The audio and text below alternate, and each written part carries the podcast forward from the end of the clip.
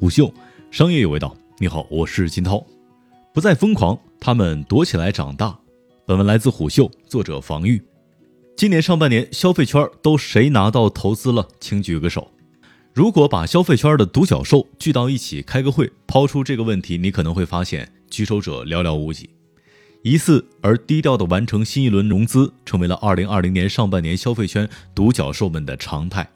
2020年年初的疫情重创了很多的行业。但是，消费者购买力开始向基础性民生需求回归的趋势，使得消费赛道继续受到投资人的青睐。社会消费风潮越是出现大的变化，越容易出现新的机会。二零二零年上半年的消费投资不减反增，从投资总金额以及数量来看，相对于去年同期还有增加。总体而论，生鲜食品和新的生活方式是最近半年在消费领域里面的两条投资主线。一些幸运儿已经或者即将安全上岸，尽管一二级资本都还在往消费上加码，但不同的是，如天图投资的潘潘认为，这是一个挤水分的过程，很多公司的估值会回到一个合理的区间。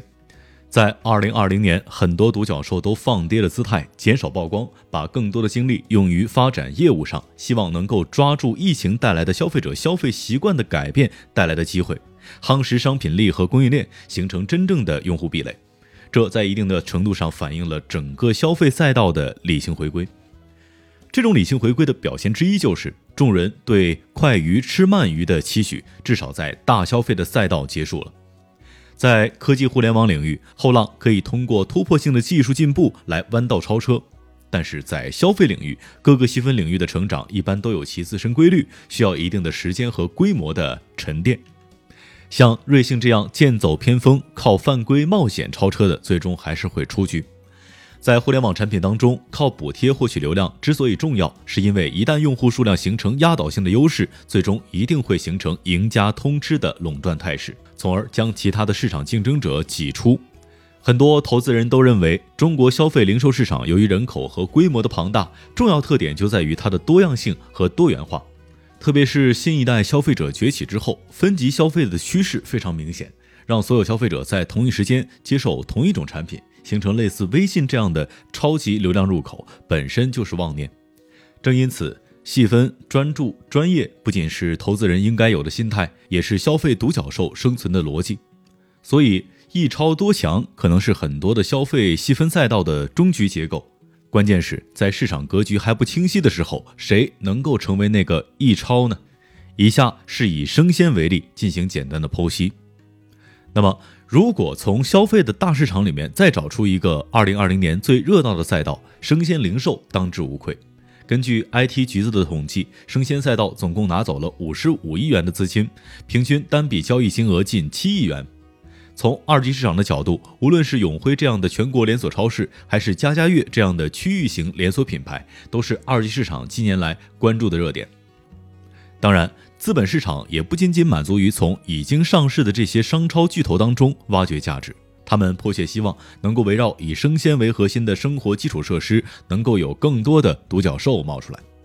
但是与线下综合商超不一样的是，线下综合商超可以通过不同的品类之间的毛利互补以及场租的收入来维持一个合理的利润空间。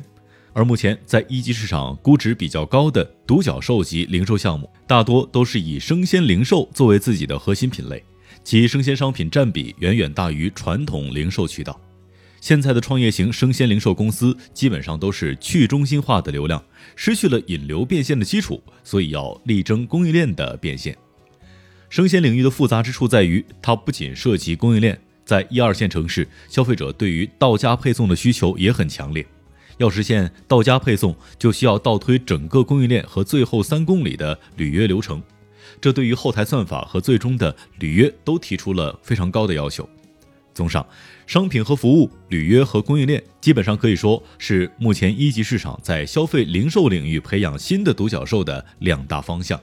生鲜赛道投资火热，另一方面盈利难题仍旧待解。有投资人士也担心生鲜赛道未免投资过热，容易出现泡沫。不过，分析人士普遍认为，任何创业领域都存在泡沫，关键生鲜赛道是一个万亿级的市场。在这样的一个市场，即使拿到个位数的市场份额，也会是一个很大的生意。更重要的是，这个赛道随着消费者消费的变化，正在出现结构性的变化和机会，那就是生鲜品类线上化的机会。在消费零售赛道，很多公司都习惯了慢热，但是下面两家公司的新闻还是让很多人吃了一惊。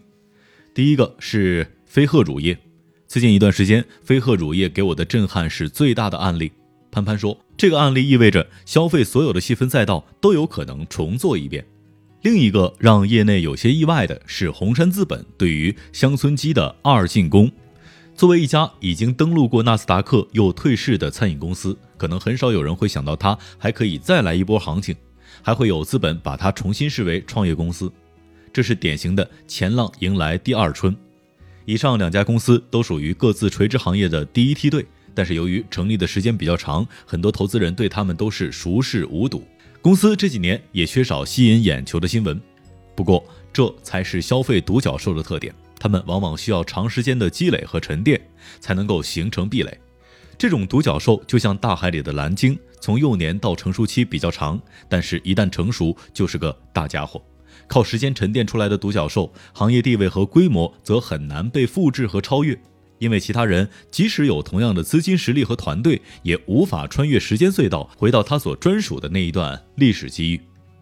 有投资圈的人士指出，相比较互联网科技行业，投资人对于出色的消费品公司往往很容易形成共识，使得资源进一步向头部集中。